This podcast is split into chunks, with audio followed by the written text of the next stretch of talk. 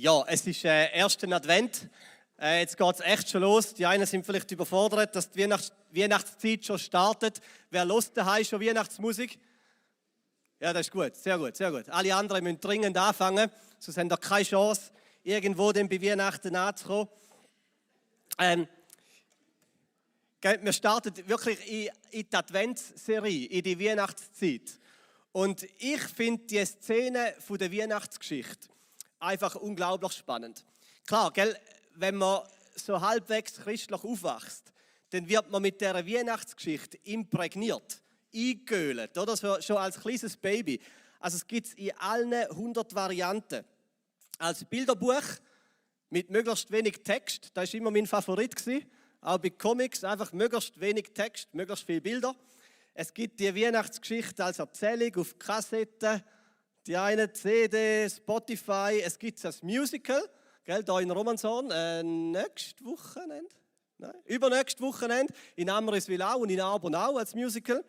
Es gibt Weihnachtsgeschichte als Film, dann gibt es die Szene von der Krippe, vielleicht bei dir daheim, vielleicht äh, auf Bilder oder Kalender, vielleicht äh, sogar begehbar, gell, in der Waldeck mit echten Ochsen. Dort sind wir mal gesehen, die sind, die sind äh, brutal groß, das sind so Viecher. Äh, wenn ihr mal die Krippe in, in echt erleben und sehen. Und wir daheim haben als Familie immer die Weihnachtsgeschichte äh, gelesen und dann fängt es so an, gell? Es begab sich aber zu jener Zeit. Oder wem, wer, wer, bei wem triggert da gerade etwas? Oder? Es begab sich. Also aus der alten Luther-Übersetzung vom Vater haben wir einmal die Weihnachtsgeschichte gelesen in der Familie als Kind einfach gehofft, dass es möglichst bald vorbei ist und man möglichst gleich ein Geschenk aufmachen Gut. Ich bin eingehüllt, von oben bis unten, mit der Weihnachtsgeschichte, die ich bekenne. Und trotzdem fasziniert sie mich einfach immer wieder neu. Und hat es mich auch gemacht in Bezug auf die heutige Predigt. Ich finde es unglaublich. Und ich glaube, wir müssen zuerst uns der Theologie von der Weihnachtsgeschichte mal kurz wieder neu bewusst werden. Was da passiert. Gott steigt in die Welt. Gell, vor langer, langer Zeit hatte Jakob einmal so einen Traum gehabt. Er ist gelegen, hat träumt und hat eine Himmelsleiter gesehen, wo vom Himmel die Erde berührt hat. Und auf dieser Leiter sind Engel auf und ab gelaufen. An Weihnachten steigt Gott höchstpersönlich die Leiter ab in die Welt. Der ewige Sohn Gottes lässt sich hineingebären in unsere Zeit. Der ewige Gott stellt seinen heiligen Fuß in den Dreck von dieser Welt. Und ja, wortwörtlich in den Dreck von dieser Welt. Er wird geboren in einem Stall, in einem Futtertrog, in einem vergeiferten von Esel Pflicht und äh, Geissen, vergeiferte Futtertrog. Dort innen wird er geboren. Krippe tönt romantischer und schöner und sauberer. Gell? Aber es war ein Futtertrog, wo Gott in die Welt hineinkommt. Dort berührt die Himmelsleiter unsere Erde. Dort liegt der große König dieser Welt. Und das allein finde ich schon einfach krass. Wo ist Gott? Ist so eine Frage, wo jemand, mal rausruft in die Welt. Wo ist Gott? Gott, wo bist du? Dort. Dort in Bethlehem, dort in dieser Krippe, dort ist Gott. Dort ist er in die Welt hineingekommen zu uns Menschen. Und dann finde ich es immer wieder erstaunlich, wer zu den ersten Gästen gehört, wo an die Geburtstagsparty eingeladen ist. Gell? Klar, da ist der Josef, der so nicht ganz Vater von Jesus, oder Stiefvater. Dann ist der Teenager-Mädchen Maria, die, die, wird noch nicht wahnsinnig alt. Die einen sagen 14, 13, 15, 16, ich weiß nicht, aber noch nicht, noch nicht wahnsinnig alt. Teenager-Mädchen Maria, wo Gott, Gott auf die Welt gebracht hat. Und dann kommen ein bisschen später die Hirten, oder? Und die stinken etwa gleich wie der Futtertrog nach Geissen und kommen so in die Szenen rein, irgendwie ein bisschen fehl am Platz könnte man meinen. Aber die sind höchstpersönlich eingeladen worden von einem Engelschor. Und dann kommen eben noch die Könige. Die Könige, und um die geht es heute. Die Könige. Gell, die gehören auch in jede Krippenszene rein. Obwohl Könige ist eigentlich das falsche Wort, aber wir lernen die heute ein bisschen besser kennen. Und eine kleine Warnung an dieser Stelle. Wenn du zu denen gehörst, wo vor 20 Jahren mal die Harry Potter Bücher boykottiert hast, wegen zu viel Magie und Zauberei und so, dann musst du heute vielleicht ein paar Mal deine Ohren zuheben. Weil die Könige oder die Gestalten aus dem Morgenland, die haben deutlich mehr Ähnlichkeit mit der magischen Herkunft von Harry Potter als mit irgendwelchen Königen. Okay, wir gehen rein. Matthäus 2, 1 bis 3. Jesus wurde in Bethlehem in Judäa geboren, zu der Zeit, als Herodes König war. Und da geschah es. Es kamen Sterndeuter aus dem Osten nach Jerusalem. Sie fragten, wo ist der neugeborene König der Juden? Denn wir haben seinen Stern im Osten gesehen. Wir sind gekommen, um ihn anzubeten. Als König Herodes das hörte, erschrak er. Also dort treffen wir unsere Könige. In der Weihnachtsgeschichte gibt es nur zwei Könige. Zwei Könige gibt es. Der erste König ist der König Herodes. Da ist der von den Römern eingesetzte König über Judäa. Und der zweite König in dieser Geschichte, der heißt Jesus und ist gerade in Bethlehem geboren worden. Die drei Könige, wie Kaspar, Melchior, Balthasar, gell? die sind erst 600 Jahre nach Christus in die Geschichte hinein interpretiert, hineingefügt worden. Die findest du nirgends in der Bibel. Wir haben überhaupt keine Ahnung, wie viele Sterndeuter aus dem Osten da nach Bethlehem kommen. Drei? Wegen der drei Geschenke? Naja, vielleicht sind es zwei gewesen, vielleicht zehn. Vielleicht jemand. Nein, es sind mehrere gewesen, also sicher nicht jemand. Vielleicht zehn, ich weiß es nicht. Sie haben auch keinen Namen. Und sie sind keine Könige. Sorry, keine Könige. Auch 6. Januar, drei Königstag. Nein, sie sind keine Könige. Das griechische Wort, das dort steht, ja, so mitgebracht. Das griechische Wort, das dort steht, ist Magos. Magos. Und das trifft den Charakter von diesen ein bisschen dubiosen Gestalten aus dem Osten schon einiges besser. Und vielleicht erkennst du jetzt den Harry Potter-Link. Magos. Die Magos, die sind gekommen, wahrscheinlich mit einer großen Gefolgschaft, mit Kamel und Diener und so dort nach Bethlehem. Es sind keine Juden. Wahrscheinlich sind das babylonische Wahrsagepriester. Vielleicht sind sie aus Persien gekommen, aber recht naheliegend wäre es, dass sie aus Babylonien gekommen sind. Babylonische Wahrsagepriester. Menschen in einer hohen Stellung, in den bisschen, ja, kann man sagen, dubiosen Wissenschaften von dieser Zeit. Astronomen und Astronomie und Astrologie, gell, das ist dort dazu mal sehr verlinkt gewesen. Man hat Sterne beobachtet und hat dann alle möglichen Horoskope erstellt und Deutungen gemacht aus diesen Sternen heraus. Dann hat man all diese Sterne und so, die hat man mit Gottheiten verbunden. Es hat den Sonnengott gegeben, den Mondgott, irgendwelche Planetengötter.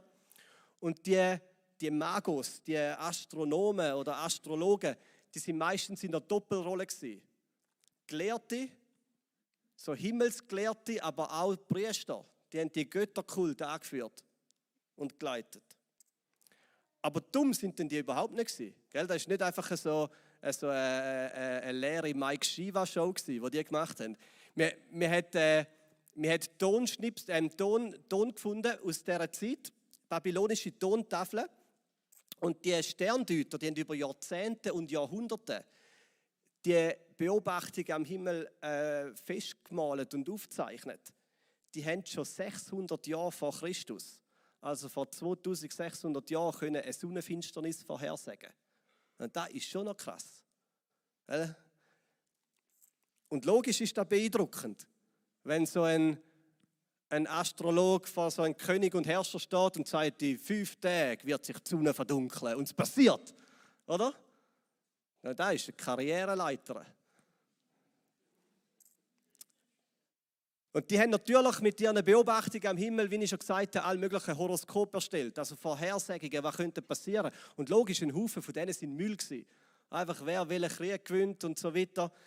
Aber so ist es halt gelaufen. Das sind unsere Könige. Eine Gruppe so von kleinen Harry Potters. wo damals am Beobachten war von den Sternen. Und während sie da so die Sterne beobachtet, redet Gott zu ihnen. Gott redet zu ihnen.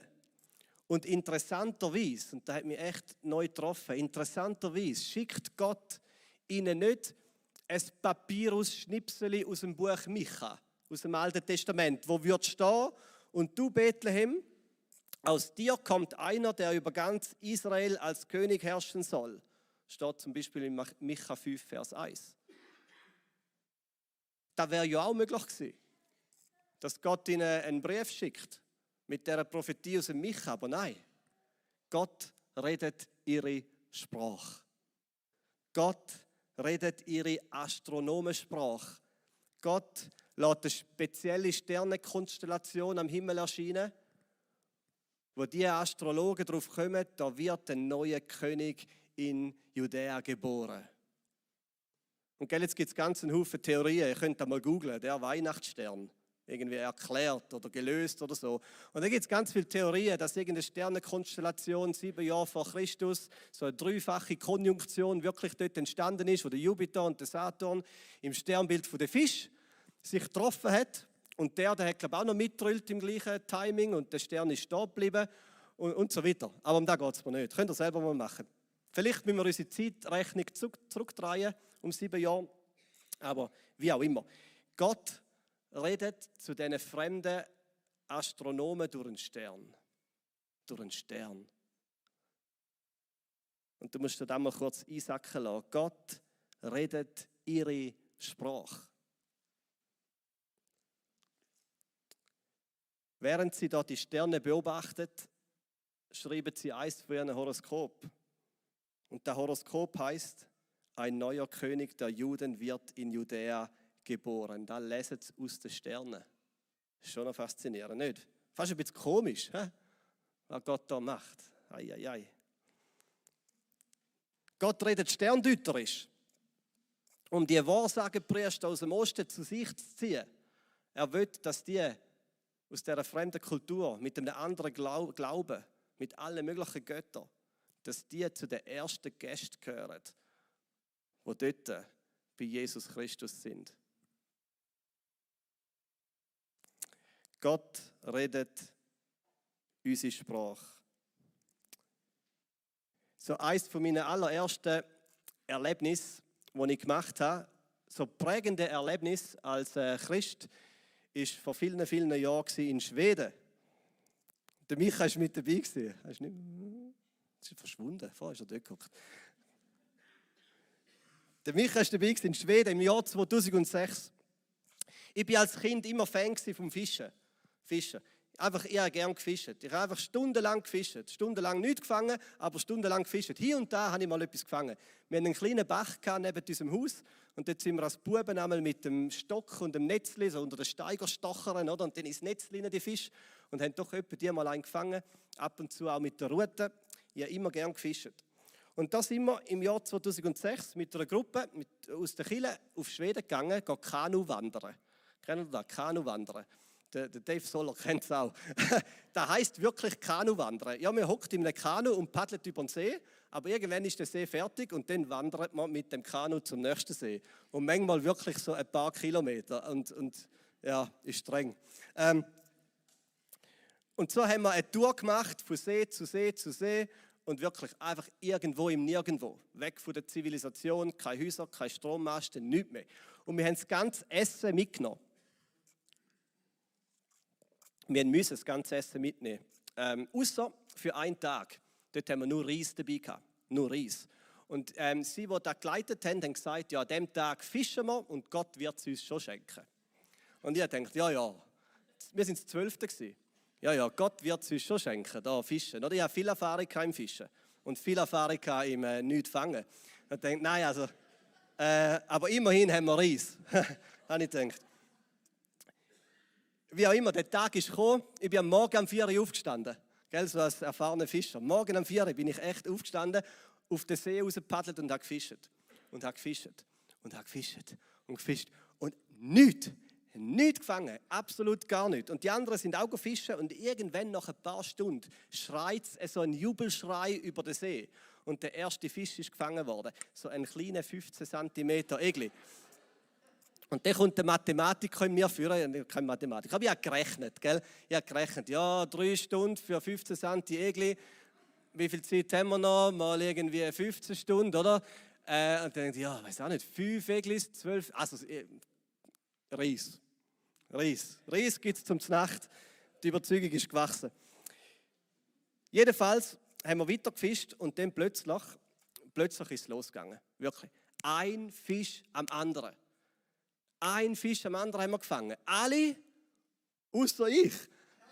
Wirklich. Die einen haben einfach die Höcke hinten am Kanu nachgeschleppt, zwei Höcken an den Seilkahn und zack, zack, zwei Fische dran. Und ich habe gefischt und gefischt und gefischt und nichts. Nicht. Nicht eine. Und dann habe ich gedacht, ja gut, vielleicht ist das jetzt so die Lektion für meinen Unglauben und für meine Zweifel. Gell? Also, äh, ja, ja, wenn du für Reis, Reis, glaubst, dann wirst du Reis essen. So nach dem, nach dem, nach dem Motto. Und dann am Nachmittag, am Nachmittag sind wir nochmal rausgepaddelt. Äh, bin ich mit jemandem im Kanu und irgendwann äh, hockt draußen und irgendwann bettet er einfach so, einfach, ins, einfach aus dem Nichts, so, Herr, bitte schenk uns einen Fisch. Und zack, wirklich in dem Timing reißt am Silch. Und es reißt richtig fest, nicht, äh, nicht nach 15 cm Egli. Und ich ziehe und ziehe und ziehe und wir holen einen 65 cm grossen Hecht raus. Äh, und für mich ist das recht beeindruckend gewesen. Und ein bisschen später, da bin ich mit dem Micha auf dem Kanu nochmal rausgepaddelt. Nochmal reißt plötzlich am Silch und ihr denkt, ah, jetzt hat sich der Haken am Boden verfangen, weil es ist einfach nicht weitergegangen. Und dann ziehen wir und ziehen wir und denken, hä, irgendwie? Und dann reißt es wieder und dann haben wir einen zweiten Hecht rausgeholt, 75 cm großer Hecht. Und am Abend, wo wir dann zusammengehockt sind und den Reis gegessen haben, haben wir 18 Eglis und zwei Hecht gehabt. Und sogar zu viel, als dass wir hätten können essen. Und für mich ist das so ein tiefes Erlebnis mit Gott. Und das klingt vielleicht ein bisschen umfromm, aber ich habe es wirklich so empfunden, als ob Gott durch die Fisch zu mir redet. Er hat mir einfach so viel gelehrt, was Glaube und Vertrauen bedeutet. Es ist einfach ein großes und die Gebetserhörung ein großes Erlebnis mit Gott. Durch die Fisch. Ein bisschen später habe ich die Bibel gelesen und gemerkt, wie oft Gott durch Fisch redet. Ist dir schon mal aufgefallen? Hast mal Neues Testament lesen, wie das Lukas-Evangelium. Einmal macht es einen so einen großen Fang, dass das Boot fast untergeht und ähm, das Netz fast zerreißt. Einmal hat es so ein Fisch, hat so ein, ähm, ein Geldstück im Maul. Gell? Einmal, ähm, klar, das ist das bekannte Wunder, die ganze Brot- und Fischvermehrung, die Jesus gemacht hat, wo so viel Fisch zu noch viel mehr Fisch wird. Und hast du schon mal überlegt, wieso Gott so oft zu Fisch redet? Durch Fisch redet. will zu Fisch reden. Zu will, will einige von diesen Jüngern Fischer sind. Das ist der Grund. Gott redet ihre Sprache. Die haben gefischt, schon als kleine Buben. Und Gott muss ihnen nicht ein Papier aus Schnipsel schicken aus dem Buch Micha. Und Gott muss ihnen auch nicht den Stern aufgehen lassen, diesen Fischer. Gott redet zu ihnen durch Fisch und macht ihnen klar, wer er ist. Gott spricht deine Sprache. Gott redet zu den Hirten durch Engel, zu Fischern durch Fisch und zu den Astronomen durch einen Stern.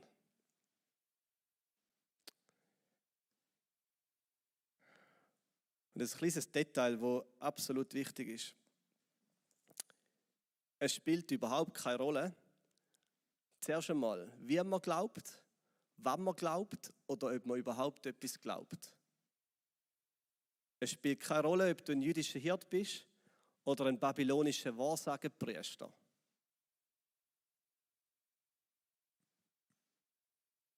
Es spielt keine Rolle, ob du seit Kind mit der Weihnachtsgeschichte imprägniert worden bist und eingeölt worden bist oder der ganze Glaubenszeug für dich völlig neu ist oder unverständlich. Das Erste, was Gott haben will, und für da macht er sich alle Mühe zum Reden. Ist, er will dich ganz nah zu seinem, Sohn Jesus führen. Da, hat, da ist das Ziel mit den Hirten, Da ist das Ziel mit diesen Besuchern aus dem Osten. Und für da redet er ihre Sprache. Zurück zu diesen Königen. Nach hunderten von Kilometern Reise kommen die Sterndeuter an ihr Ziel. Wahrscheinlich sind sie monatelang unterwegs gewesen.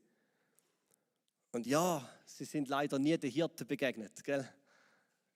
Sie sind nie der Hirten, die, die, die romantische Krippenszene mit Hirten, Ochs und Esel und den Königen, die, die hat es nicht gegeben. Die hat's nicht gegeben. Wahrscheinlich sind die Astrologen, die Magier aus dem Osten bis zu zwei Jahre nach der Geburt von Jesus dort in Bethlehem auftaucht. Wir lesen in Matthäus 2, 9 bis 11. Der Stern, den sie hatten aufgehen sehen, zog vor ihnen her, bis er schließlich über dem Ort stehen blieb, wo das Kind war. Und als sie den Stern sahen, waren sie überglücklich. Sie gingen in das Haus, Haus, nicht Stall, und fanden dort das Kind und seine Mutter Maria. Und da warfen sie sich vor ihm nieder und beteten ihn an. Und dann holten sie die Schätze hervor, die sie mitgebracht hatten, und sie gaben ihm Gold, Weihrauch und Myrrhe. Sie kommen in das Haus. Wahrscheinlich ist Josef Maria mit dem Kind unterdessen ausgezogen, umgezogen von dem Stall. Ist auch nachliegend, ist jetzt nicht gerade so die Bleibe, oder? Zum nachher ist nicht so das Wochenbett das perfekte. Die sind in ein, in ein, äh, in ein Haus umgezogen, haben dort gewohnt.